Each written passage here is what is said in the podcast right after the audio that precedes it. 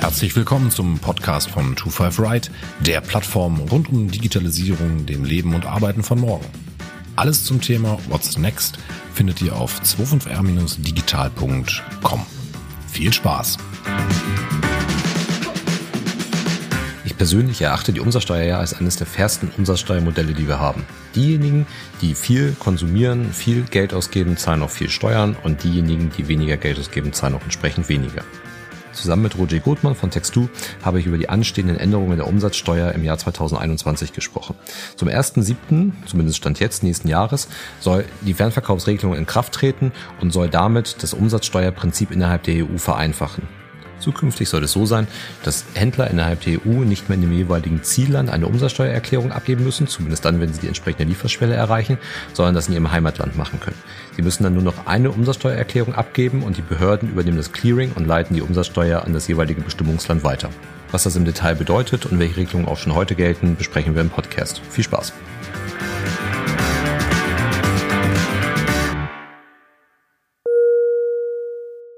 Ja, Roger, herzlich willkommen bei uns Podcast. Freut mich, dass du dir die Zeit nimmst und unserer Einladung da gefolgt bist. Ja, danke Sebastian. Äh, schön, dass ich hier sein darf und äh, ja, aus meiner Sicht, glaube ich, über ein ganz spannendes Thema dann äh, mit dir heute reden darf. Ja, bevor wir reinstarten und das Thema auch lüften, erzähl doch einfach mal ganz kurz, wer bist du und was machst du? Genau, äh, vielleicht ganz kurz zu mir, zu meinem Background. Äh, ich komme aus der Finanzverwaltung, habe da viele Jahre gearbeitet, erst äh, auf der Landesseite im schön beschaulichen Mecklenburg-Vorpommern als Umsatzsteuer-Sonderprüfer, bin dann in die Bundesfinanzverwaltung gewechselt, ins äh, ebenso schöne beschauliche Bonn, war da im Bereich internationale Umsatzsteuer tätig und äh, ja, bin dann 2010 wieder zurück äh, in den Norden gegangen, nach Hamburg, weil meine Familie hier verwurzelt ist. Habe hier eine Zeit lang noch die Steuerabteilung einer Forschungseinrichtung geleitet, das deutsche Elektronensynchrotron, die so Teilchenbeschleuniger äh, betreiben weltweit. Äh, und bin jetzt seit äh, 2016 einer von drei Mitgründern und Mitgeschäftsführern äh, von Textu. Ähm, Textu ist äh, eine Compliance-Plattform. Ähm, wir fokussieren so auf, wie wir es nennen, so das goldene äh, Dreieck im Bereich Compliance. Das ist zum einen äh, die Umsatzsteuer, über die wir heute ja, glaube ich, intensiv reden werden. Das ist der Bereich Finanzbuchhaltung und das ist der Bereich Invoicing, also die Erstellung von Rechnungen. Hm. Ja, genau, das hast du schon angesprochen. Umsatzsteuer soll heute unser Thema sein und äh, besonders halt die, die Fernverkaufsregelung oder das genaue Wording können wir gleich nochmal besprechen, äh, wie man das eigentlich alles nennt, die da eventuell auf uns zukommt. Aber äh, vielleicht erzähl mal so ein bisschen Umsatzsteuer warum ist das Thema, also ich, ich kann jetzt relativ naiv an das Thema angehen und sagen, ich bin jetzt ein Händler und irgendwie muss ich Umsatzsteuer auf die Produkte abführen, äh, die ich verkaufe. Das heißt, ich habe irgendwie 19 Prozent, 7 Prozent, vielleicht noch so ein paar Ausnahmen mit nicht steuerbaren Umsätzen oder was auch immer da noch ähm, auf mich zukommt dann war's das. So könnte ich ja denken, wenn ich relativ naiv rangehe. Aber so ist es ja nicht, besonders wenn ich halt äh, an Lieferschwellen denken muss, ich ins EU-Ausland liefer und so weiter und so fort.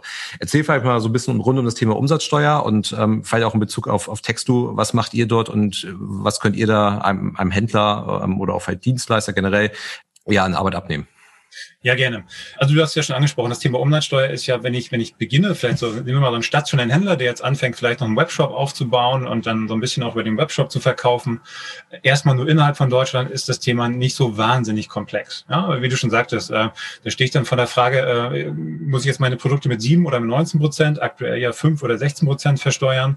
Das war es dann auch aus umsatzsteuerlicher Sicht so halbwegs. Wenn ich jetzt aber, sage ich mal, ein, ein reiner Online-Händler bin und äh, über, auch über Marktplätze verkaufe, wie Amazon, eBay, äh, Zalando und Co. Und mittlerweile läuft ja der, der Großteil des Onlinehandels eben über elektronische Marktplätze. Dann komme ich in der Tat auch schnell mit Themen wie Lieferschwellen in, in Verbindung und ähm, muss mir dann auch Gedanken machen, wo versteuere ich überhaupt meine Umsätze? Denn wir sind im Bereich Umsatzsteuer im sogenannten Bestimmungslandprinzip. Das heißt, grundsätzlich soll äh, jeder Verkauf, egal ob es B2B oder B2C ist, immer dort äh, versteuert werden, wo der Verbrauch stattfindet. Ja, das heißt, äh, wenn ich jetzt ein Paket nach Frankreich äh, verschicke, muss ich mir auch schon Gedanken machen, ähm, ja, wie führe ich dann eventuell französische Umsatzsteuer ab und äh, welcher Steuersatz greift dann in Frankreich? Und äh, da wird es dann auch schon wieder komplexer. Ja, da habe ich zwar einen Standardsteuersatz in Frankreich von 20 Prozent, aber zum Beispiel dann drei ermäßigte Steuersätze.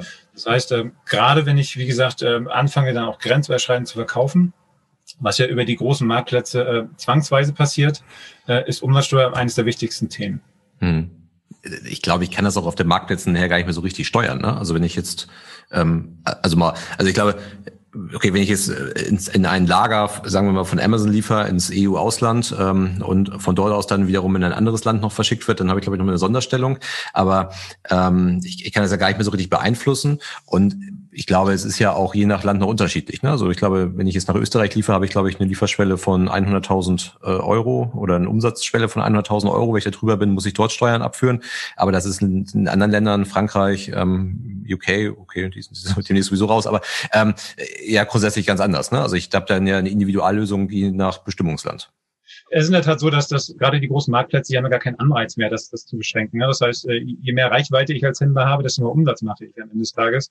Sprich, desto höher ist die Vermittlungsprovision äh, der Marktplätze. Und die liegt ja, äh, fängt ja an eben bei 15 Prozent, wenn man das Beispiel Amazon und äh, wenn ich dann noch in dieses Fulfillment-System reinkomme, was die ganze Sache ja nochmal deutlich komplexer macht, können wir, glaube ich, auch noch gerne gleich drüber reden, dann äh, steigt die Marge von Amazon ja. Das heißt, runtergebrochen, äh, je mehr Reichweite ich erziele beim Marktplatz, desto, besser ist es für den Marktplatz. Äh, insofern habe ich als, äh, als äh, Online-Händler, der zum Beispiel auf Amazon startet, gar nicht mehr richtig die Möglichkeit, das auf rein auf Deutschland zu begrenzen. Der Default bei Amazon ist, wenn ich anfange, äh, Amazon verschickt meine Ware weltweit. Ja, das ist der Default. Äh, dann kann ich mich nur, mittlerweile nur schwerlich äh, rausoptieren. Und äh, genau was das Thema Lieferschwellen betrifft, Lieferschwellen sind ja quasi, das sind also ähm, Schwellenwerte, bis zu denen ich, wenn ich grenzüberschreitend an Endverbraucher verkaufe, erstmal weiterhin alles in, in meinem Sitzstaat versteuern kann. Und wenn ich eben diesen Schwellenwert überschreite, muss ich mir Gedanken machen, wie führe ich jetzt eben, wie du schon sagtest, meine Umsatzsteuer in Österreich ab. Und mittlerweile haben fast alle EU-Staaten einen Schwellenwert von 35.000 Euro netto. Okay. Ja, es gibt nur noch ganz wenige EU-Staaten, nehmen wir mal Großbritannien außen vor, die noch bei den besagten 100.000 Euro sind. Und das sind eben nur noch Deutschland, Niederlande und Luxemburg. Ja, alle anderen EU-Staaten sind schon mal bei 35.000 netto pro Jahr. Hm. Okay, das ist ja auch schon deutlich schneller denn erreicht. Ich könnte ja sagen, als wenn ich jetzt ein kleinerer Händler bin, ob ich jetzt 100.000 Euro im EU-Ausland irgendwie erreiche, gut, bin ich vielleicht fern, fernab von, ähm, aber 35.000 Euro mache ich dann vielleicht schon relativ schnell. Aber ich muss ja Stand heute mich dann auch immer darum kümmern, dass ich dann eine entsprechende Steuernummer bekomme dort. Äh, ich muss dann auch vor Ort, gegebenenfalls in anderer Sprache, dann auch die Umsatzsteuererklärung abgeben und so weiter und so fort. Genau, das ist eben die große Herausforderung. Das, das Umsatzsteuerrecht an sich ist zwar EU-weit harmonisiert. Das heißt, äh, die Grundstruktur ist äh, in Österreich entspricht der in Deutschland, jetzt mal von den Steuersätzen, ähm, äh, sage ich mal, abgesehen. Aber was dieses ganze Verfahrensrechtliche betrifft, ne, das heißt, wie registriere ich mich, äh, was für Erklärung gebe ich ab, in welchem Turnus, das ist halt den Mitgliedstaaten äh, individuell überlassen. Das macht die ganze Sache eben so komplex. Äh, wenn ich jetzt ein solcher Online-Händler bin, der erstmal nur im ersten Schritt in Österreich steuerpflichtig ist, was dann auf die meisten zutrifft, die ganz überschreitend verkaufen, ist es noch halbwegs überschaubar, weil ich kann mit dem äh, dort zuständigen Finanzamt Radstadt, kann ich äh, ja, auf, auf Deutsch kommunizieren. Ich kann Formulare auf Deutsch dorthin schicken. Wenn es dann aber schon andere EU-Staaten betrifft, sei es Frankreich, Italien, Spanien etc., dann wird es schon deutlich komplexer. Hm. Ja. Helfen denn die Marktplätze heute überhaupt schon dabei, den richtigen Umsatzsteuersatz zu ermitteln? Oder ist das auch komplett in meiner Hand, weil ich muss ja gegebenenfalls ein ganz anderes Pricing, also ein Brutto-Pricing irgendwie ansetzen, ähm, ob ich jetzt nach Deutschland oder nach Österreich verkaufe? Und vor allen Dingen, wie, wie mache ich das überhaupt mit der Lieferschwelle? Also sagen wir mal, ich habe jetzt irgendwie fünf Jahre lang Handel gemacht und habe nur für 20.000 Euro nach Österreich geliefert und plötzlich steigt im, weiß nicht, ab, ab Juli des Jahres verkaufe ich halt super viel nach Österreich und komme halt über die 35.000 Euro. Mu muss ich dann irgendwie selber an das Pricing denken? Muss ich selber, ja, gegebenenfalls sogar die, die Umsätze davor nochmal nachversteuern? Wie läuft das ab? Unterstützen die Marktplätze mich dort heute? Genau, vielleicht gleich, gleich die letzte Frage aufgegriffen. Ähm, wenn ich jetzt die Lieferschwelle überschreite, muss ich äh, alles, was davor war, äh, nachversteuern? Nein, also das, das wäre, glaube ich, so der, der Worst Case und äh, würde wahrscheinlich auch jeder, jeder Steuerberater das Mandat niederlegen, wenn er das ganze Jahr aufräumen müsste. Das Gott sei Dank nicht. Äh, zur Frage, ähm, äh, unterstützen einen die Marktplätze? Äh, nein, eher nicht. Das heißt, die Marktplätze sind ja, sind ja mindestens kein originaler Steuerberater. Klar, die dürfen auch gar nicht beraten. Es gibt so gewisse Grundstrukturen, gerade Amazon äh, hat gewisse Grundstrukturen eingeführt, aber am Ende des Tages äh, liegt die Hauptlast eben beim Händler. Und äh, da muss ich mir in der Tat Gedanken machen, wie, wie gestalte ich meine Preise. Wir haben zum Beispiel ähm, auch Produzenten und Verkäufer von Kinderkleidung und die haben folgende Herausforderung, was das Ganze, glaube ich, mal ganz gut verdeutlicht. Kinderkleidung wird zum Beispiel in Großbritannien mit 0% versteuert. Ja? In Italien aber jetzt eben mit 22 Prozent Standardsteuersatz. Und ähm, wenn ich jetzt ein äh, Online-Händler bin, der zum Beispiel jetzt über eBay oder Amazon diese Produkte verkauft, dann kann ich erstmal nur einen äh, Bruttoendverkaufspreis festlegen, ja, für den, für den Endverbraucher. Und da muss ich mir schon Gedanken machen, wie, wie, wie teile ich das jetzt auf? Welcher Markt ist mir jetzt vielleicht wichtiger? Großbritannien, Italien? Das ist dann schon entscheidend, ja, und äh, macht die ganze Sache nicht, nicht, nicht weniger komplex. Die Marktplätze an sich, wie gesagt, äh, sind da nicht behilflich. Amazon hat, wie gesagt, gerade so ein bisschen angefangen, so eine Grundstruktur einzuführen. Die haben sich fremd eingekauft, den sogenannten Umsatzsteuerberechnungsservice, bei dem man dann auch äh, je nach Bestimmungsland, je nach Zielmarkt auch schon individuelle Nettopreise festlegen kann. Aber da ist äh, Amazon in der Tat äh, schon äh, in der Vorreiterrolle. Hm, okay. Äh, äh, wundert mich halt so ein bisschen, dass die nicht stärker dahinterher sind, weil sie ja auch ähm, mit in der Haftung sind, oder? Das ist in der Tat äh, ein spannender, spannender Aspekt. Also das ist ein, ein Trend, äh, der, der ganz klar in den nächsten Jahren noch, noch deutlich stärker werden wird, die Haftung der Marktplätze. Natürlich angetrieben durch, durch viele Händler aus Drittstaaten, insbesondere China, äh, die eben ausschließlich mal Marktplätze verkaufen und äh, in den letzten Jahren äh, oftmals ihre Umsatzsteuer nicht hundertprozentig compliant hier in ähm, Europa erklärt haben, aber dann für den europäischen Fiskus überhaupt nicht greifbar waren. Und deswegen hat man irgendwann gesagt, die Briten haben angefangen 2016, wir greifen uns jetzt den, der für uns greifbar ist, und das sind eben die Marktplätze. Und insofern äh, ist das in der Tat ein starker Trend, den wir sehen, ähm, dass die Marktplätze auch zunehmend darauf achten, dass eben Händler compliant sind. Damit angefangen, dass ich als Händler äh, eben auch alle meine Steuernummern jetzt bei den Marktplätzen hinterlegen muss. Also ganz gerade ganz aktuell Österreich wird ab dem nächsten Jahr auch eine Marktplatzhaftung einführen und äh, Amazon fordert gerade alle Händler auf, wenn sie in Österreich steuerpflichtig sind, eine entsprechende österreichische Steuernummer zu hinterlegen. Wenn das nicht bis zu einem bestimmten Stichtag erfolgt, äh, werden eben diese Händler gesperrt. Und zwar nicht nur für Österreich, sondern sehr wahrscheinlich dann auch für den deutschen Marktplatz, was natürlich ein erhebliches Risiko darstellt, ja. Hm, hm, okay, weil das ist ja also du hast das Problem ja eben geschildert, aber das, das sieht ja, glaube ich, auch jeder, der bei Amazon oder generell auf Marktplätzen relativ viel bestellt. Da bestellt man halt was von einem chinesischen Hersteller, das kommt meinetwegen auch aus dem deutschen FBA-Lager, aber die, die, also wenn man überhaupt Rechnung mal bekommt und wenn man dann halt noch als Unternehmen mal bei Amazon bestellt und dann okay auf eine Rechnung auch angewiesen ist, dann fragt man nach einer Rechnung, dann kommen erstmal 20 Fragen, ob man eine Rechnung mit Umsatzsteuer oder ohne Umsatzsteuer haben möchte. Also so richtig sauber läuft das, glaube ich, alles nicht.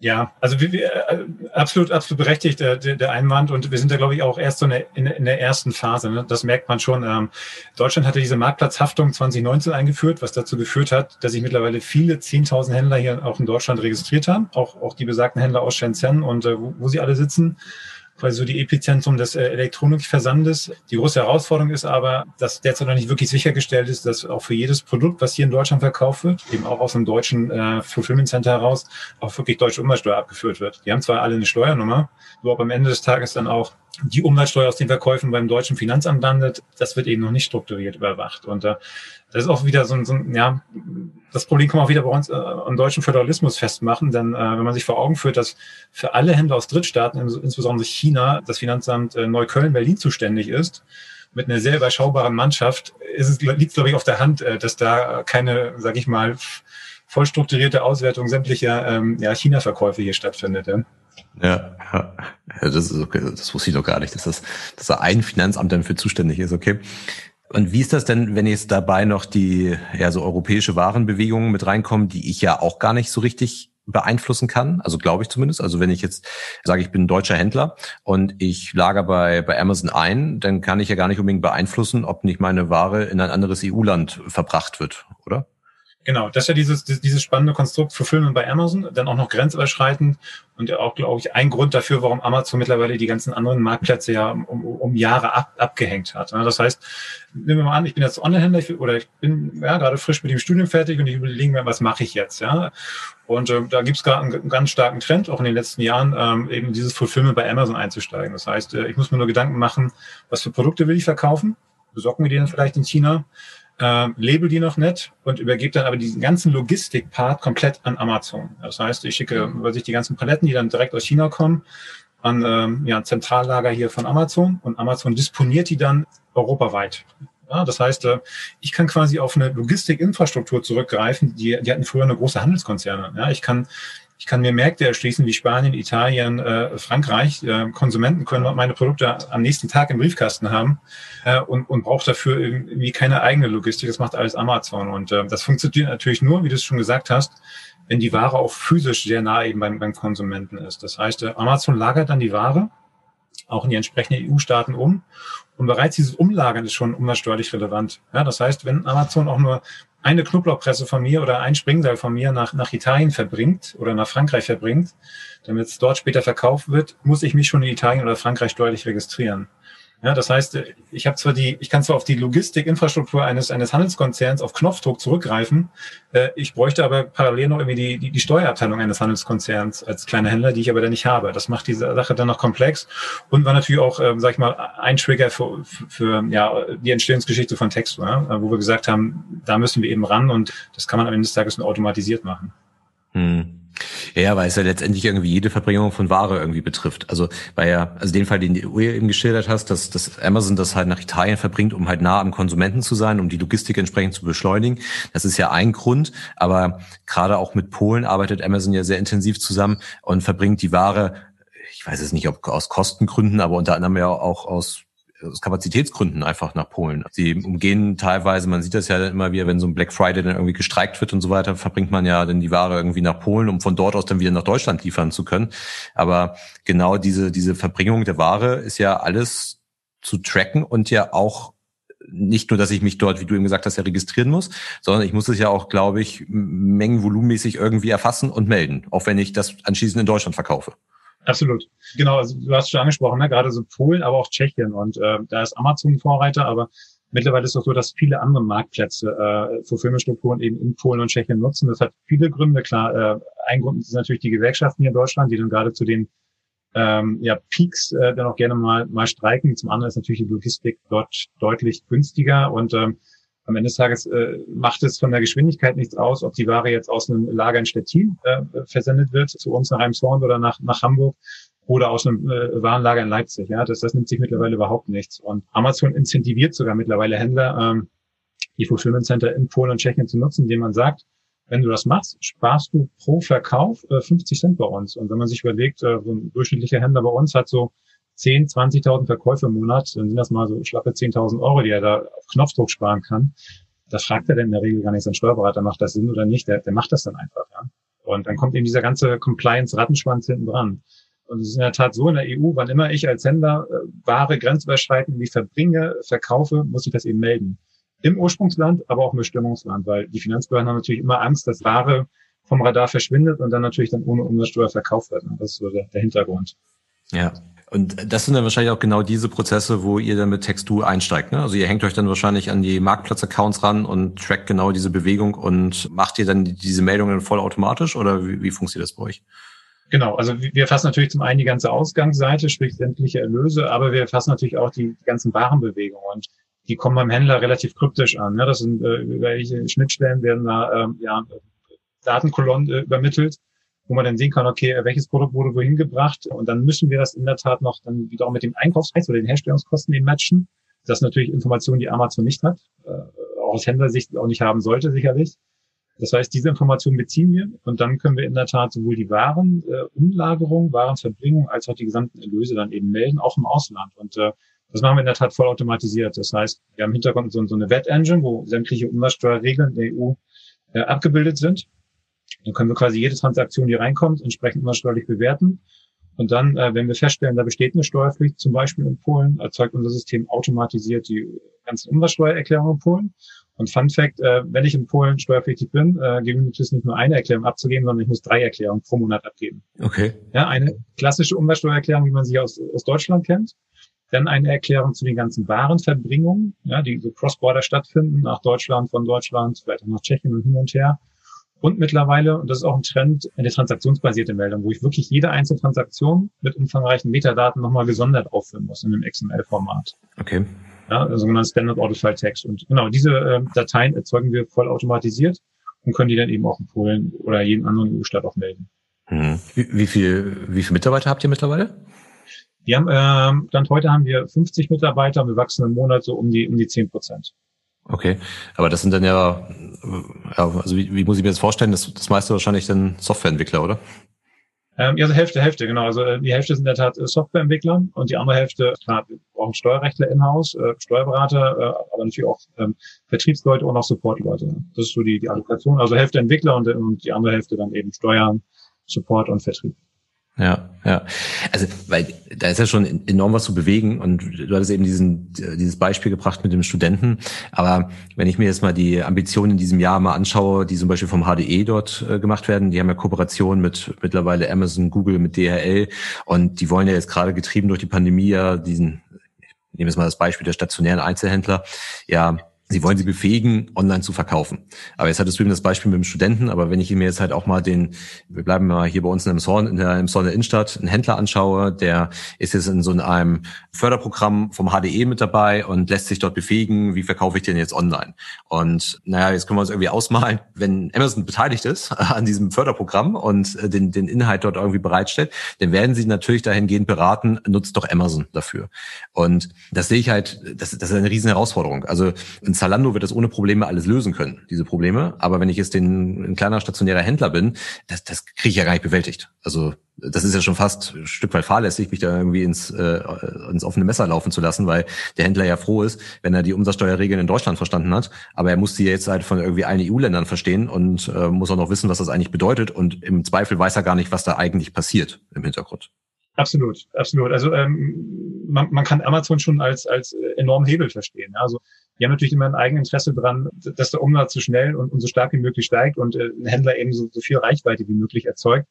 Und das wird halt nicht passieren, mit, mit, ja, wenn ich vielleicht meine Produkte nur innerhalb von Deutschland verkaufe, sondern der Default bei Amazon ist immer, hatte ich ja eingangs schon gesagt, weltweiter Versand, ja. Und dann natscht Amazon die Händler ja auch. So ein klassischer äh, Amazon-Kundenbetreuer, der ist nicht dazu da, um, um äh, bei Problemen zu helfen, sondern der ruft halt regelmäßig auch bei den Händlern an und sagt, nimm doch mal an unserem Pan-EU-Programm teil, ne, wo denn die Ware EU-weit disponiert wird. Und im Durchschnitt wirst du dann deine, deine Umsätze pro Jahr um 100 Prozent steigern können, wenn du das machst. Ne? Das, das ist so der Nudge, den, den, den, Amazon ausgibt wenn jetzt unser stationärer Händler in einem Store einen Steuerberater hat, der sich mit dem EU-weiten Umsatzsteuerrecht nicht auskennt, was, glaube ich, auch so der, der Default, äh, der Standard ist, dann ist es in der Tat, wie du schon sagtest, teilweise fahrlässig. Ja? Da werden Händler dann oftmals in, in offene Messer laufen. Das, das ist so. Die werden wahrscheinlich weiterhin ihre Umsatzsteuer hier in Deutschland erklären, obwohl wahrscheinlich ein Großteil der Umsatzsteuer dann schon im EU-Ausland äh, anfällt. Das heißt, das ist so das größte Risiko, über das wir reden. Ähm, faktisch wird dann zweimal Umsatzsteuer anfallen. Zum einen in Deutschland, weil ich ja eben vermutlich Rechnung beschrieben habe und wann immer ich äh, Umsatzsteuer eine Rechnung ausweise in Deutschland, schuldig die. Ja, also muss ich zwangsweise abführen. Das interessiert aber natürlich den französischen und italienischen Fiskus nicht. Das heißt, da, da kommen dann nochmal entweder 20 Prozent in Frankreich oder 22 Prozent in Italien on top. Das heißt, ich bin dann bei einer einer Umsatzsteuer äh, schuld, nicht mehr von 19, sondern äh, eher von über 40 Prozent. Und das weißt du ja selber, so viel Marge macht kein Händler, als dass er das Risiko kompensieren kann. Ja. Nee. Aber kann das jetzt überhaupt, also kann das jetzt ein Finanzamt in Frankreich überhaupt feststellen? Also wenn ich jetzt, sagen wir mal, ich benutze nicht Amazon, ich verschicke das selber nach Frankreich und ich habe jetzt die Lieferschwelle überschritten, können die das feststellen? Das können die mittlerweile feststellen. Hat jedes Land mittlerweile so eigene Instrumente und man muss sich vor Augen führen, vor zehn Jahren war das kein großes Thema. Ja, da war der grenzüberschreitende Versand. Das war noch relativ überschaubar. Mittlerweile entgehen den anderen EU-Staaten, gerade durch den sehr exportstarken äh, Nachbarn Deutschland, schon äh, ja, doch relativ große oder, oder relativ viel Umsatzsteuer. Und das heißt, die haben natürlich schon ein gewisses Eigeninteresse dran, das auch zu tracken, zu monitoren. Ein Beispiel, die Österreicher, was die machen, die lassen sich die Daten von den Logistikern geben. Ja, das heißt, die können dann schauen, welcher Amazon Händler schickt jetzt wie viele Pakete via DL oder DPD jetzt nach Österreich. Und dann geht man mal auf die, auf die Seite des Webshops, guckt, wie groß ist denn so ein durchschnittlicher Warenkorb, und dann kann man das sehr schnell hochrechnen. Ja. Ja, weil das deutsche Finanzamt hat ja wahrscheinlich erstmal bei der Betriebsprüfung grundsätzlich nichts dagegen, wenn zu viel Steuer in Deutschland gezahlt wurde. Also die werden das ja wahrscheinlich nicht triggern. Äh, in der Tat, also ich, ich, ich habe selber als, als Umsatzsteuersonderprüfer angefangen und äh, klar, man kann sich überlegen, ähm, ich als deutscher Betriebsprüfer habe ich einen Anreiz. Ich habe dann im Worst Case sogar ein Minderergebnis. Ja? Wenn ich sage, du hast dir zu viel Umsatzsteuer abgeführt, das hat so zwei Aspekte. Ähm, das Minderergebnis werde ich wahrscheinlich nicht haben, weil der Händler wird in der Regel dann äh, Rechnung geschrieben haben mit deutscher Umsatzsteuer. Und diese Steuer schuldet er so lange, bis er die Rechnung korrigiert hat und vor allem auch nachweislich korrigiert hat. Er muss quasi allen seinen Endverbrauchern eine Korrekturrechnung zuschicken und muss es auch dem Finanzamt nachweisen können, was natürlich in so einem Massengeschäft wie Onlinehandel niemals zu 100 Prozent funktionieren wird. Das heißt, da ist der Händler auf der sicheren Seite. Und theoretisch und zunehmend auch praktisch muss ein deutscher Betriebsprüfer äh, das aber auch wirklich prüfen, weil die Umsatzsteuer ist EU-weit extrem betrugsanfällig so dass es sogar in der deutschen Abgabenordnung steht, dass ein deutscher Betriebsprüfer auch faktisch die, die Umsatzsteuer in Italien, Frankreich etc. mitprüfen muss. Und wenn er was feststellt, muss er die ähm, Kollegen quasi im Ausland auch darüber informieren. Äh, das sagt die Abgabenordnung, an die sich halt auch ein deutscher Prüfer halten muss. Ja. Hm, hm, okay. Jetzt ist es ja so, das ist ja die, wir haben jetzt ganz Zeit über die Regelung gesprochen, wie sie Stand heute ist. Das soll sich ja jetzt alles ändern. Und ich glaube, ursprünglich mal geplant zum 1.1. nächsten Jahres. Aktuell steht, glaube ich, 1.7. nächsten Jahres, aber zwischendurch auch mal wieder komplett abmoderiert moderiert ähm, gewesen, zumindest für 21, die, die Fernverkaufsregelung. Kannst du mal ein bisschen erzählen, was sich dahinter verbirgt? Ja, sehr gerne. Genau, diese, diese Fernverkaufsregelung oder, oder auch oftmals Umsatzsteuer E-Commerce Package genannt oder vielleicht unter dem, dem Begriff One-Stop-Shop noch, noch ein bisschen geläufiger. Was verbirgt sich dahinter? Wir haben ja eingangs äh, kurz erklärt, was passiert, wenn ich jetzt im Ausland steuerpflichtig bin? Ja, dann muss ich mich ans Finanzamt Grad Stadt oder äh, in Paris oder in Italien mich persönlich wenden oder muss mir da einen Steuerberater suchen, muss mir dann Gedanken machen, wie führe ich meine Umsatzsteuer dort ab? Und das ist natürlich mit enorm administrativen Kosten verbunden. Die EU-Kommission hat vor ein paar Jahren, ich glaube, so müsste so fünf Jahre her sein, mal eine Studie durchgeführt und hat mal versucht zu erheben, wie stark sind denn on, gerade Online-Händler ähm, davon belastet und wurde festgestellt, dass im Durchschnitt ein Online-Händler 8000 Euro pro Jahr pro Staat zahlt, nur damit er seine Umsatzsteuer im Ausland abführen kann. Ja, äh, und wie gesagt, diese 8000 Euro betreffen nur die, diese administrativen Kosten, wo man dann auch gesagt hat, das kann und darf eigentlich nicht sein. Wir sind ja hier in einem Binnenmarkt unterwegs, wo es eigentlich gar keine Hürden mehr geben soll. Wir bauen aber jetzt hier künstlich so administrative, bürokratische Hürden auf, die müssen wir müssen wir abschaffen. Und das ist so der Hintergrund dieses äh, Web E-Commerce Package des One-Stop-Shop, wo man dann gesagt hat, wir wollen es den Händlern ermöglichen, ihre Umsatzsteuer so einfach und so effizient wie möglich im EU-Ausland abführen. Und diese Neuregelung, die eigentlich schon zum 01.01.2021 kommen sollte, jetzt vielleicht eventuell zum 1.07.2021 kommt, hat quasi zwei, zwei Stränge. Der erste Strang wird sein, dass diese Lieferschwellen wegfallen und jeder Online-Händler, der ins Ausland verschickt, quasi mal so ein paar kleine Ausnahmen ausgenommen, äh, quasi ab dem ersten Paket äh, immer im Bestimmungsland steuerpflichtig ist. Ja, das heißt, unser Emshorner Online-Händler, wenn der jetzt äh, auch nur ein Paket nach Malta schickt, wird der auch in Malta steuerpflichtig sein. Jetzt kann man sich natürlich fragen, was sind da die Vereinfachungen? Macht die ganze Sache ja noch komplexer. Und die Vereinfachung ist in der Tat dieser One-Stop-Shop.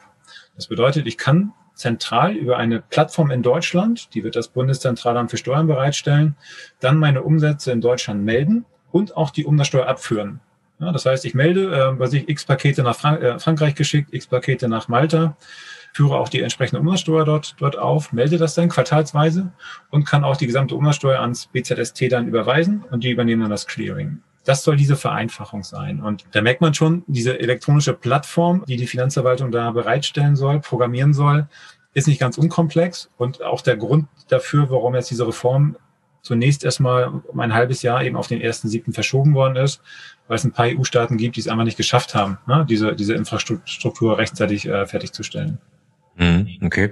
Du hattest gesagt, ab dem ersten Paket ist ich hätte irgendwie gelesen, dass es irgendwie ab 10.000 Euro irgendwie ist. Oder gibt es da noch irgendwelche Abstufungen? Oder? Genau. Äh, es, es wird eine äh, EU-weit gültige Schwelle geben. Also diese nationalen Lieferschwellen fallen weg und es wird eine, eine Schwelle geben von 10.000 Euro netto. Hm. Was dann aber, glaube ich, alle Länder betrifft. Ne? Alle Länder also. betroffen, genau. Ja, das heißt, äh, wenn ich eben als Händler äh, Waren im Wert von mehr als 10.000 Euro netto pro Kalenderjahr ins Ausland schicke, bin ich ab den 10.000 ersten Euro immer im Bestimmungsland steuerpflichtig. Und ja, das wird, glaube ich, so gut wie alle Händler betreffen, weil wenn man sich überlegt, dass die Kleinunternehmerregelung ja hier in Deutschland 22.000 Euro beträgt, dann könnten sogar Kleinunternehmer noch unter, unter diese Regelung fallen. Ja. Hm, okay. Und dann will das so ablaufen, nach aktueller Planung, dass ich dann, ich gebe eigentlich nur eine Umsatzsteuererklärung in Deutschland ab, führe aber die Umsätze getrennt nach Bestimmungsland auf. Genau, genau. Das heißt, ich muss mir überlegen, ich brauche mir eine Lösung, die dann äh, erkennt, äh, wo äh, muss ich jetzt welche Umsätze deklarieren.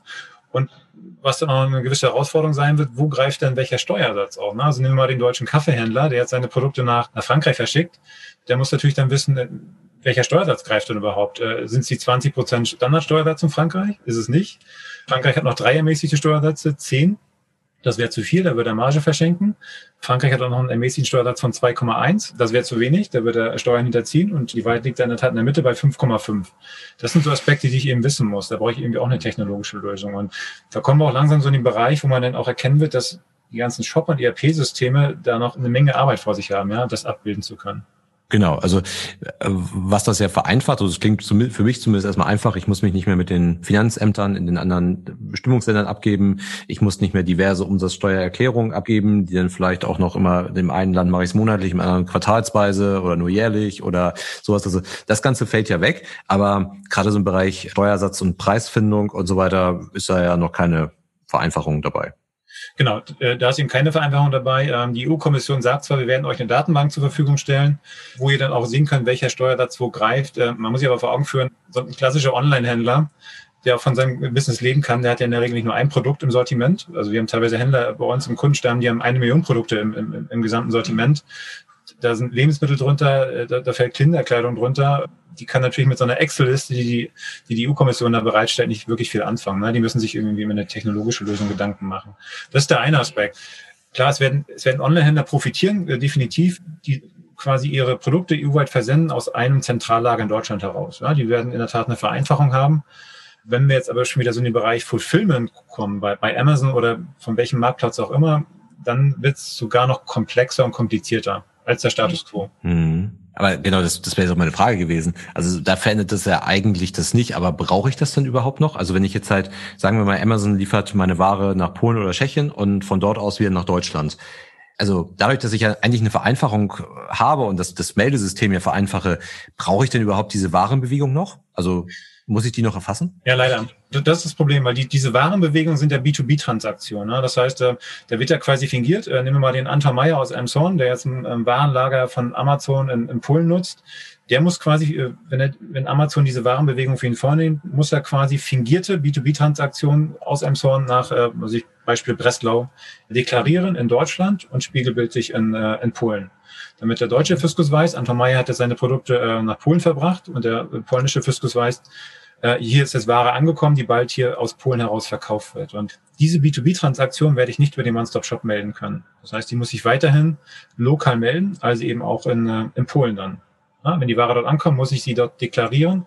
Und was ich zum Beispiel auch nicht über den One-Stop-Shop deklarieren kann, es kann durchaus sein, dass auch aus einem polnischen Warenlager heraus an polnische Endverbraucher verkauft wird. Und gerade diese lokalen Verkäufe werde ich auch nicht über den One-Stop-Shop melden können, sondern ich kann über diesen One-Stop-Shop nur grenzüberschreitende Verkäufe an Endverbraucher melden. Mhm. Mehr nicht. Ja, genau. Ich, ich, ich melde eigentlich nur den Verkauf, aber nicht die eigentliche Warenbewegung. Die kann aus einem ganz anderen Land erfolgen. Aber ich, ich frage mich halt einfach, wofür man das noch braucht. Also wofür muss man eigentlich noch wissen, dass was in Polen liegt? Klar, also du hast gesagt, das ist eine B2B-Transaktion. Deswegen ist wahrscheinlich so eine Lieferung an ein äh, Lager in Polen wahrscheinlich, ist das, ist das eine innergemeinschaftliche Lieferung einfach? Oder? Genau, ja. Okay. Genau, und dann korrespondierend quasi spiegelbildlich in äh, Polen ist dann ein sogenannter innergemeinschaftlicher Erwerb. Ja, und äh, innergemeinschaftliche Lieferung, innergemeinschaftlicher Erwerb müssen immer komplett zusammenpassen, ne? ähm, damit die Finanzverwaltung überwachen kann, äh, wo geht Ware raus, wo kommt sie rein. Das ist eben dieser großen Betrugsanfälligkeit im Bereich Umsatzsteuer geschuldet. Hm, ja, Okay, dann kann man eigentlich schon sagen, okay, wir haben eine Vereinfachung, aber viele Bereiche bleiben dann doch irgendwie unverändert. Ne? Also das das, das ist so. Und äh, ich meine, so, so, so ein Händler, nehmen wir, bleiben wir mal beim Beispiel Amazon, weil Amazon die Sache so schön kompliziert macht. Äh, andere Marktplätze ziehen da ja nach. So ein klassischer Amazon-Händler, der jetzt an diesem Pan-EU-Programm teilnimmt, ne? da sagt ja Amazon, wir storen deine Ware hier in sechs EU-Staaten und du hast da eine riesen Reichweite ja, von fast 500 Millionen Endverbrauchern. Der wird sogar noch von einer größeren Herausforderung stehen, weil der muss sich Gedanken machen, welche Transaktion kann ich über den One-Stop-Shop hier in Deutschland melden und welche Transaktion muss ich weiterhin lokal in diesen sechs EU-Staaten melden. Das sind ja nicht nur die Warenverbringung, sondern ähm, was ich nehme auch mal das Beispiel, jetzt liegt Ware von mir und mein, ja, mein Springseil in Frankreich und ein französischer Endverbraucher kauft das Springseil direkt aus dem, äh, aus dem französischen Amazon-Lager. Dann kann ich diese Transaktion nicht über den One-Stop-Shop melden, sondern ich muss die weiterhin lokal melden. Ja, weil, sie, weil sie nicht grenzüberschreitend stattfindet. Das heißt, ich muss mir quasi Gedanken über zwei Compliance-Stränge machen. Einmal diesen One-Stop-Shop-Compliance-Strang und dann diesen lokalen Meldungen-Compliance-Strang. Mhm. Ich darf beides nicht vermischen, ja. Das ist auch eine gewisse Herausforderung dann. Ja, also das ist unterm Strich die Frage, wie weit wird das wirklich, wird das überhaupt einfacher für einen Händler? Also klar, ein, ein Riesenhändler, der aus dem, wie du vorhin gesagt hast, aus dem Zentrallager in Europa liefert, für den ist es dann halt einfach. Aber gerade wenn ich mit Marktplätzen zusammenarbeite, dann ja, dann habe ich, habe ich keine spürbare Vereinfachung, glaube ich. Das, das, das ist in der Tat so. Ne? Man muss sich überlegen, die, diese grundsätzliche Regelung stammt aus dem Jahr 1993, unsere, unsere gute alte Versandhandelsregelung. Ne? Also da wurde ja der Binnenmarkt geschaffen. Wen gab es da als Versandhändler? Ich kenne dann noch so als, als Kind so Otto, äh, Otto äh, Quelle Neckermann. Äh, ich weiß gar nicht, ob die auch grenzüberschreitend ihre Produkte äh, verschickt haben. Und als man diese Reform angedacht hat, das geht so ja Ende der, der 2000er Jahre, Anfang der 2010er Jahre zurück, da gab es auch noch kein Fulfillment bei Amazon oder von anderen Marktplätzen. Ja? Das heißt, da hatte man in der Tat diese Händler, die du gerade angesprochen hast, äh, im Fokus Fokus äh, Versand aus einem Zentrallager. Das war so State of the Art des Onlinehandels. Dieses grenzüberschreitende Fulfillment, das kam ja erst so 2015 durch, durch Amazon hoch. Ja, und äh, das heißt, das konnte man in diese Reform gar nicht mehr mit einpreisen. Ja, Ja, da haben wir einen Effekt, den wir dann bei vielen Steuern irgendwie erleben, dass die Steuerkonzepte, die wir halt haben, egal ob das Umsatzsteuer ist oder ob das Einkommensteuer ist, ob das Gewerbesteuer ist und so weiter, ja dann nicht so ganz mit dem Wandel irgendwie Schritt halten können. Ne? Ähm, die sind ja. jetzt schon über zehn Jahre alt, die Ideen dahinter wieder und passen halt gar nicht mehr so, so einem aktuellen Modell, weil sich ja auch die Handelswelt, die ändert sich ja immer schneller. Also es wird, kommen immer neue Entwicklungen dazu und jetzt versuchen wir im Jahr 21 dann eine Lösung äh, einzuführen, die man sich mal auf Basis der Voraussetzungen Voraussetzungen im Jahr 2010 überlegt hat. Ne? Diesen Effekt haben wir ja bei vielen Steuerarten. Ja, also ich meine, die, diesen Effekt hat man generell bei Steuerarten. Ne? Dieses äh, Hase- und Igel-Rennen, äh, das heißt, äh, der Gesetzgeber versucht dann wieder die Wirklichkeit einzufangen. Äh, und wie du schon sagtest, im E-Commerce sind die äh, Innovationszyklen ja nochmal deutlich, deutlich schneller. Ja? Und wenn man sich vor Augen führt, so, so ein Beispiel, wenn man sich mal den Onlinehandel äh, vor Augen nimmt, dann ist es ja so, dass auch zunehmend neben dem physischen Versand von Produkten ja auch digitale Dienstleistungen angeboten werden. Ja, also Beispiel Peloton, ja, dieser das ist ja, ist ja nicht nur ein Fahrrad, was ich mir dafür für 2000 Euro kaufe, sondern ich gehe ja noch ein Digital-Abo ein. Und äh, Digitalprodukte werden umsatzsteuerrechtlich nochmal wieder ganz anders beurteilt als physische Produkte. Da verschmilzt quasi eine Welt, die ich dann auch wieder compliance-mäßig abbilden muss. Ja, also wie gesagt, da sind die Informationszyklen mittlerweile so schnell, dass der Gesetzgeber da kaum noch nachkommt. Ja, ja. Wie, wie beurteilst du die, die Situation denn aktuell? Also wir hatten jetzt eben schon mal über die Finanzämter, Behörden gesprochen, dass die es halt Probleme haben, das, dann mit der Software hinterherzukommen. Sind die deutschen Händler denn da ganz gut gewappnet oder wie sieht die Lage da aus? Ja, also Deutschland ist in der Tat einer der Staaten, ähm, die es äh, nicht rechtzeitig zum ersten ersten geschafft haben. Ne? Und deswegen äh, wurde diese Reform auch, auch verschoben. Werden jetzt deutsche Online-Händler quasi zum ersten siebten ins offene Messer laufen? Äh, das ist so die spannende Frage. Ähm, ich bin auch auf vielen Konferenzen unterwegs, wo dann auch teilweise Vertreter der, der EU-Kommission auftreten. Und wenn man die mal fragt, wie seht ihr denn das? Aus, aus dem Publikum heraus gefragt. Was passiert da zum ersten siebten, wenn Deutschland diesen One-Stop-Shop nicht rechtzeitig bereitstellt? Dann sagt die EU-Kommission ganz klar, wir wollen auf keinen Fall diese Reform nochmal um ein halbes Jahr oder ein Jahr verschieben. Was ich persönlich auch nachvollziehbar äh, sagen wir, äh, finde, weil dann würde diese Reform irgendwann ihr Momentum verlieren. Ja, wenn wir das Ganze beliebig rausschieben und immer wieder verlängern, dann ja, dann wird sie nie kommen. Ne? Das kennt man ja aus, aus vielen anderen Bereichen. Deswegen sagt die EU-Kommission ganz klar, wenn Deutschland es nicht schafft, hat, haben eben deutsche Händler ein Problem. Dann werden zwar alle Lieferschwellen wegfallen und ich werde fast in allen EU-Staaten steuerpflichtig und wenn Deutschland seinen Händlern keinen One-Stop-Shop zur Verfügung stellen kann, dann müssen sich deutsche Händler eben lokal in diesen Staaten melden. Halte ich für, so aus ökonomischer Sicht gesprochen, nicht für eine glaubwürdige Drohung, weil Deutschland ist der exportstärkste Markt und äh, man wird es, glaube ich, nicht zulassen, dass, äh, dass deutsche Händler sich in allen EU-Staaten steuerlich registrieren müssen. Also ich würde mal behaupten, die Wahrscheinlichkeit, dass wir zum ersten siebten diesen, diesen äh, Regimewechsel sehen werden, ist derzeit noch leicht höher also leicht über 50 Prozent, ähm, aber es gibt noch eine gewisse Unsicherheit, ja. Und gerade diese Unsicherheit, ähm, ich meine, äh, wir, sind, wir sind ja alle Unternehmer und wenn immer irgendwo Unsicherheit herrscht, bremst das jede Innovation, ja. Also das ist, ist äh, wirklich ein Bärendienst, den der Gesetzgeber jetzt gerade den, gerade der gesamten E-Commerce-Branche aufbürdet, ja. Ja, weil das ist ja auch nicht nur die, also nicht nur der Händler und die Technik und beim Finanzamt und so weiter und so fort. Auch Steuerberater müssen da ja irgendwie äh, mit standhalten und ähm, da, da muss Software aktualisiert werden. Ich, ich muss den Steuerberater und die, die Finanzbuchhalter und so weiter entsprechend schulen und vor, also es ist ja auch ein gewisser Vorlauf einfach da und ich, ich glaube, es gibt immer noch, es wird eine Vielzahl von Steuerberatern geben, die davon wahrscheinlich Stand heute noch nichts gehört haben. Definitiv, ja. Und äh, ähm, es wird ja dann, dann äh, noch, noch viel, viel mehr Händler betreffen, die plötzlich im Ausland steuerpflichtig werden, die ja bislang ihre, ihre Umsatzsteuer schön in Deutschland abführen konnten. Ja, das heißt, da rollt in der Tat ja so, so eine kleine Lawine auf die Steuerberatung zu. Das heißt, äh, Steuerberater müssen sich in der Tat jetzt mit dieser Thematik auseinandersetzen. Aber auch nicht nur Steuerberater, auch, auch die ganzen Shop- und ERP-Systeme. Ja? Ähm, die müssen jetzt quasi zweigleisig fahren. Ich glaube, die hatten in den letzten Jahren eine Menge Arbeit da reingesteckt, ähm, jetzt dieses ganze äh, Fulfillment bei Amazon halbwegs sauber abzubilden. Und jetzt wird es nochmal einen Ticken komplexer, ja. Mit einer gewissen Unsicherheit noch, ob es jetzt kommt oder nicht. Hm, ja. Wie positioniert sich zum Beispiel HDE dabei? Also haben die da irgendwie was zu, gesagt? Weil die ja, also der HDE, ich will das gar nicht bewerten, ob das richtig ist, was er tut oder nicht, aber der, der ist ja momentan sehr, sehr stark dabei, halt die stationären und kleinen Händler und so weiter entsprechend zu unterstützen. Dadurch ja auch die Kooperation, auch wenn ich der Meinung bin, dass die eher was anderes nachher unterm Strich erreichen damit, als sie tatsächlich wollen. Aber die sind ja schon sehr, sehr stark bei den kleinen Händlern unterwegs. Haben die sich da entsprechend zu positioniert? Liefern die da Unterstützung? Zum, zum HDE äh, direkt kann ich kann ich jetzt nicht sagen, sondern auch mit, mit vielen anderen Verbänden, ja, zum Beispiel BVH äh, äh, in, in, in Verbindung und äh, die weisen natürlich schon den Gesetzgeber, also hier in dem Fall dann das Bundesfinanzministerium, darauf hin, dass die Reform ja derzeit äh, eigentlich zu kurz gedacht ist. Ja, dass, dass sie, dass sie ja viele äh, Händler, für viele Händler ist äh, wahrscheinlich noch, noch komplexer wird, äh, als, es, als es ursprünglich war. Äh, da steht man schon im Austausch. Die große Herausforderung ist aber, äh, was diese Reform betrifft, äh, man kann sie nicht so einfach modifizieren oder anpassen. Ähm, denn am Ende des Tages, wenn man das wollen würde, müssten alle 27 EU-Staaten einstimmig zustimmen. Und äh, es war damals, als man das, äh, dieses Paket 2017 beschlossen hat, war das schon eine riesen Überraschung, dass das alle EU-Staaten gemacht haben. Und insofern glaube ich nicht, dass wir da jetzt noch irgendwie eine Modifizierung sehen, selbst wenn die Verbände HDE, BVH, BVA, wie sie alle heißen, da intervenieren, was sie auch teilweise machen, ähm, werden wir zu keiner, keiner Anpassung kommen. Äh, Frage ist ja, ob sie intervenieren müssen. Ne? Also ich frage mich halt einfach, wo können sie unterstützen und was können sie tun? Ne? Also wo kann ich, wo, wo können sie halt irgendwie die Dienstleistungen erbringen und da irgendwie sinnvoll ähm, irgendwie helfen und wenn es irgendwie nur eine Aufklärungsarbeit ist. Wie entwickelt sich das dann auch über die Grenzen von Europa hinaus? Wir, ich hatte letztens eine Podcastaufnahme ähm, da ging es um das Thema Digitalsteuer. Und äh, da gibt es ja aktuell die Entwicklung, dass man versucht, auf OECD-Ebene eine, ein einheitliches Modell zu finden. Denn, also vielleicht nur mal so ganz grob eingeordnet, also ich finde ja, die, die, die Umsatzsteuer finde also ich persönlich als, empfinde ich die als ein sehr faires Steuermodell. Weil diejenigen, die viel konsumieren, die viel ausgeben, bezahlen viel Steuer. Diejenigen, die weniger konsumieren, weniger Steuer. Also ich finde es erstmal ein recht faires Modell. Und wir haben ja auch in der Umsatzsteuer ja schon auch ein ein Modell, wir haben das ganz zu Beginn gesagt, es ist so ein Bestimmungsprinzip, also in dem Land, wo ich die Ware hin verkaufe, zahle ich auch die Umsatzsteuer.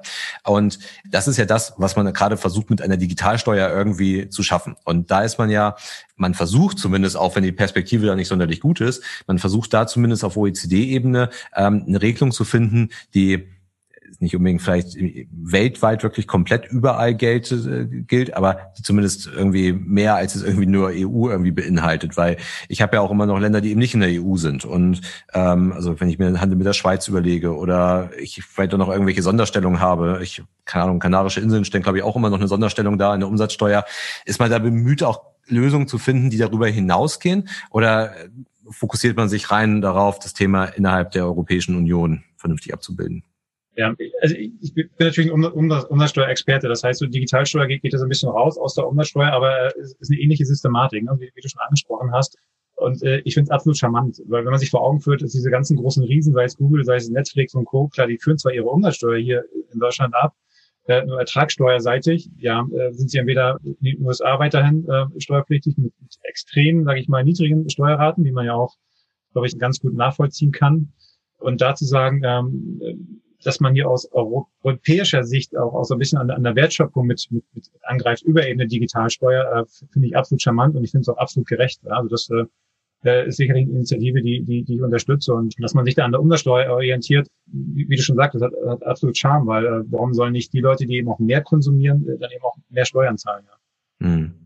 Okay, aber es gibt jetzt nicht die Bemühungen, dass man sagt, also wir wollen das Umsatzsteuerthema auch irgendwie weltweit mal versuchen, ansatzweise zu vereinheitlichen, sondern alle Entwicklungen konzentrieren sich da immer rein auf Europa, jetzt gerade die hier passieren. Hm, ja, also wir, wir, haben, wir haben dieses Bestimmungslandprinzip haben wir quasi weltweit. Ja? Also äh, wir sehen das, also klar, wenn, wenn ich äh, deutscher Onlinehändler bin, in die Schweiz äh, äh, verkaufe, ist meine Lieferung aus deutscher Sicht erstmal umsatzsteuerfrei. Aber ich muss mir eben Gedanken machen, wie führe ich meine Umsatzsteuer in der Schweiz ab. Also da gibt es schon Bewegung und äh, was wir jetzt auch gerade beim Brexit sehen, ist, äh, dass europäische, deutsche Onlinehändler auch ab dem ersten Penny in äh, Großbritannien steuerpflichtig sein werden. Das heißt, dieses Bestimmungslandprinzip greift grundsätzlich weltweit, was die Sache dann natürlich für, die, für den Händler an sich wieder komplexer macht, weil er muss sich dann eben nicht nur mit dem europäischen Umsatzsteuerrecht auseinandersetzen, sondern eben auch mit dem britischen, mit dem Schweizer, mit dem äh, gegebenenfalls USA Sales Tax Regime. Ja? Und das sind, glaube ich, Herausforderungen, die man nur auf einer gewissen Größenordnung eben machen kann und äh, die dann eben nicht mehr der kleine äh, Online-Händler hier aus einem Zorn dann wahrscheinlich äh, bewerkstelligen kann. Ja, weil, gerade Lieferungen in die Schweiz, das ist ja ein Riesenthema. Also wie gesagt, da bin ich jetzt nicht der Steuerexperte, aber ich gehe davon aus, wenn ich jetzt steuerfrei in die Schweiz liefere, muss ich theoretisch, wenn ich über eine gewisse Grenze liege, wahrscheinlich Einfuhrumsatzsteuer zahlen in der Schweiz. So, aber generell ist ja das ja für einen deutschen Händler, für den ja der Schweizer Markt noch recht lukrativ ist. Die sind ja so ein bisschen, also die sind zwar mittlerweile ja selber relativ stark im E-Commerce, aber wenn man mal so ein paar Jahre zurückguckt, da stand das ja in der Schweiz noch alles äh, so ein bisschen in den Kinderschuhen und da haben ja war das ja für Deutsche ein super lukratives Land eigentlich. Also für deutschen E-Commerce war das ein lukratives Land. Und da sind ja auch eine Reihe von, von Geschäftsmodellen entstanden. Also ich konnte dann irgendwie in die Nähe der deutschen Grenze irgendwie liefern und konnte dann halt, konnte dann irgendwo als Schweizer, konnte über die Grenze gehen und dann mein Paket dort irgendwo abholen. Also das, das ist äh, nahezu ein Ökosystem irgendwie entstanden. Und deswegen hätte ich jetzt irgendwie gedacht, dass man versucht, zumindest irgendwie so Länder wie die Schweiz irgendwie dieses Konzept mit aufzunehmen, weil die äh, sind halt so eine Insel innerhalb der EU und äh, findet auch irgendwie viel Warenverkehr statt. Und also ob ich jetzt irgendwie versuchen muss, eine einheitliche Regelung irgendwie mit, mit China, mit, mit Singapur, mit Brasilien oder ich weiß nicht was zu finden, aber dass man zumindest mal sagt, irgendwie, wir nehmen mal das nicht-europäische Ausland, mit dem wir aber viel Warenverkehr haben oder was geografisch in der Nähe irgendwie liegt oder von der EU umgeben ist, irgendwie mal mit rein und versuchen da auch eine, eine vernünftige Lösung zu finden. Aber das scheint es dann nicht zu geben und dieses, dieses One-Stop-Shop, das wird dann auf jeden Fall bei Lieferungen in die Schweiz dann keine Anwendung finden. Genau, äh, das ist in der Tat äh, ein wichtiger Aspekt. Ne? Also das heißt, das Umsatzsteuerregime in der Schweiz, das ist ist zwar angelehnt ans, ans europäische, äh, aber nichtsdestotrotz muss ich mir in der Tat Gedanken machen, wie führe ich meine Umsatzsteuer in der Schweiz ab oder auch zukünftig dann in Großbritannien, ne? wird ja auch ein Drittstaat sein. Äh, und der One-Stop-Shop wird da nicht greifen. Das, das, das ist in der Tat so. Äh, und auch gerade für deutsche Online-Händler ist die Schweiz, äh, glaube ich, ein sehr spannendes Thema, weil ich da noch eine sehr hohe Kaufkraft habe in Relation zur, zur Europäischen Union. Und äh, ja, die werden sich in der Tat Gedanken machen müssen. Die werden sich äh, Fiskalvertreter in der Schweiz besorgen müssen. Das macht die Sache nochmal komplexer. Das heißt, ich brauche jemanden, der mich dort, dort vertritt, der auch am Ende des Tages den Kopf hinhält, dann, dann für mich, äh, wenn, weil ich ja nicht greifbar bin für den Schweizer Fiskus und dann auch laufen meine Umsatzsteuer dort deklariert. Der Trend ist da. Äh, ich meine, ähm, was die Sache wahrscheinlich dann mittelfristig vereinfachen wird, ist eben der Trend, dass dass man äh, die Umsatzsteuerpflicht den Marktplätzen aufbürdet. Also das, äh, das ist ein Trend, der ist, glaube ich, äh, unumkehrbar. Wir haben zum Beispiel in Australien mittlerweile schon so Split Payment. Das heißt, da, da muss immer Amazon die Umsatzsteuer abführen. Das, das, das kommt definitiv, äh, wird sich auch weltweit durchsetzen. Äh, aber klar, der, der Onlinehandel findet natürlich nicht nur über Marktplätze statt, ja, sondern eben auch über Webshops. Und das ist dann wieder, wiederum eine andere, ähm, ja, eine andere Compliance-Strang, äh, wo ich mich dann wahrscheinlich doch wieder irgendwo lokal registrieren muss. Hm. Was ja irgendwie dann eigentlich eine Gegenbewegung ist das, was man politisch erreichen möchte. Weil ich ja, politisch möchte ich ja mich eigentlich unabhängiger machen von den GAFA. Und wenn ich jetzt aber als, sagen, sagen wir mal, ich, ich gebe diese, diese, diese Haftung und die ganze Pflicht, das alles zu tun, übergebe ich an Amazon, dann wird das ja letztendlich dazu führen, dass ich ja als, als Händler in Deutschland sage, okay, dann mache ich das halt auch alles über Amazon, weil das ist halt deutlich einfacher, als wenn ich das selber mache ähm, muss ich mich darum nicht mehr kümmern, weil spätestens, wenn Amazon die Umsatzsteuer auch wirklich abführen muss, dann werden sie schon Interesse daran haben, dass diese Prozesse vernünftig funktionieren und äh, werden dann halt den Händler vermutlich damit nicht mehr alleine lassen. Und wahrscheinlich würde dann der deutsche Händler, also wie gesagt, ich rede jetzt nicht vom Amazon, sondern äh, nicht vom Zalando, sondern ich rede jetzt hier vom Händler in der Emsonner Innenstadt, ähm, der wird dann halt sagen, gut, also sollte ich mir jetzt noch ein selber einen Shop bauen, gehe ich jetzt zu Shopify und mache das alles selber oder ähm, dann kann ich das so direkt bei Amazon irgendwie machen. Da verkaufe ich mehr, die übernehmen für mich die Arbeit, aber was natürlich einfach noch mehr Abhängigkeit schafft. Das ist definitiv so. Äh, das ist so, und das war ein Trend auch, den wir in den letzten Jahren schon gesehen haben. Wir sehen ja, wie sich die verschiedenen Verkaufskanäle verteilen und äh, da ist Amazon zumindest bei unserer Kundengruppe, wir haben ja schon sehr repräsentative, im hohen vierstelligen Bereich, liegt Amazon in der Regel immer so bei zwei Drittel. Ja, was, was glaube ich schon äh, die, die Marktdominanz äh, sehr stark veranschaulicht. Was wir auch gesehen haben in den letzten Monaten, und das war in der Tat leicht überraschend, ist, dass dieser Anteil langsam zurückgeht. Dass in der Tat Kanäle wie zum Beispiel in Shopify, das ist ja so eine Erfolgsstory faktisch auch aus Deutschland, von einem deutschen Gründer in Kanada gegründet, mittlerweile an der kanadischen Börse, mehr wert als äh, viele deutsche Autobauer zusammen, dass, dass viele Händler auch zunehmend diversifizieren, weil sie eben sagen, okay, ich will mich eben nicht nur von einem Vertriebskanal komplett abhängig machen, weil das eben auch eine sehr schnell zu einer existenziellen äh, Bedrohung werden kann. Ja, also das, das schon. Ganz klar. Also wir hatten vorhin kurz über das Thema Sperren bei Amazon gesprochen. Also ich glaube, da weiß bei Amazon selber gar nicht irgendjemand noch, wann ein Händler gesperrt wird. Also das, das ist natürlich schon eine existenzielle Bedrohung, ähm, also ganz klar. Und die Politik möchte ja auch eigentlich ganz gerne diese Diversität, die du angesprochen hast, ja auch unterstützen. Aber ich, ich finde dann halt diese Entwicklung, zu sagen, ich mache jetzt die Marktplätze voll haftbar und die führen die Umsatzsteuer ab und so weiter, könnte man muss nicht, aber könnte halt dazu führen, dass man eher das Gegenteil erreicht. Ne? Das ist so, ne? Also dann, dann würde man quasi diesen sogenannten Netzwerkeffekten, das heißt große Marktplätze, die schon Infrastruktur haben, die können quasi ihre Dominanz dadurch noch ausbauen. Das, das ist in der Tat so. Ne? Und so gerade die kleinen Marktplätze, die werden sich dann vielleicht überlegen, dass sie, dass sie vielleicht den ganz überschreitenden Versand vielleicht sogar ganz äh, unterbinden, weil sie einfach nicht abbilden können, abbilden wollen, ja. Hm. Ja, was schätzt du, ähm, wann sich das entscheiden wird, ob das jetzt zum 1.7.21 in Kraft tritt? Spätestens zum ersten Vierten, äh, denke ich mal, müssen, müssen äh, die Finanzverwaltung die Hosen runterlassen, muss man salopp zu sagen, weil ähm, es gesetzlich definiert, dass man sich zum ersten Vierten für den One-Stop-Shop anmelden kann. Das heißt, spätestens da muss irgendwie eine Eingabemaske geben, eine Registrierungsformular, wie auch immer. Und spätestens da äh, wird klar sein, ob der One-Stop-Shop zum ersten Siebten kommt oder nicht. Hm, ja. Wie gesagt, ich halte die Wahrscheinlichkeit derzeit noch ein bisschen größer als die, als die Gegenwahrscheinlichkeit. Ja, wobei ja relativ unwahrscheinlich ist, dass es gar nicht kommt. Also es wird dann vielleicht einfach nochmal verschoben, aber ja, also im Zweifel reden wir wahrscheinlich äh, über den ersten ersten 2022, alle aller spätestens äh, 2023. Aber die Reform wird kommen, also das, das definitiv. Ja. Ja, wir erleben das ja auch in anderen Bereichen. Ne? So PSD2 ist ja auch so ein Beispiel. Das ist ja auch alles, also die PSD2 an sich ja nicht, aber die, die, gesicherten Transaktionen und so weiter, also die Zwei-Faktor-Authentifizierung wird ja jetzt auch erst am Jahresende verpflichtend. Da hat man ja auch weil halt mal wieder viele nicht in der Lage waren, ähm, das technisch äh, entsprechend aufzubauen, das auch verschoben, aber irgendwann kommt es dann halt und dann, dann geht's halt nicht mehr. Ja, Roger, also vielen, vielen Dank für die ganzen Einblicke. Ähm, ich glaube, das ist recht spannend und dann müssen wir mal gucken, wie sich das jetzt die nächsten Monate weiterentwickelt, äh, was da noch zustande kommt. Hat mir sehr viel Spaß gemacht und ja, wir beobachten das, würde ich auf jeden Fall sagen. Ja, vielen Dank, Sebastian und äh, ja, dann äh, bis bald. Genau, bis bald. Tschüss, tschüss. Ciao.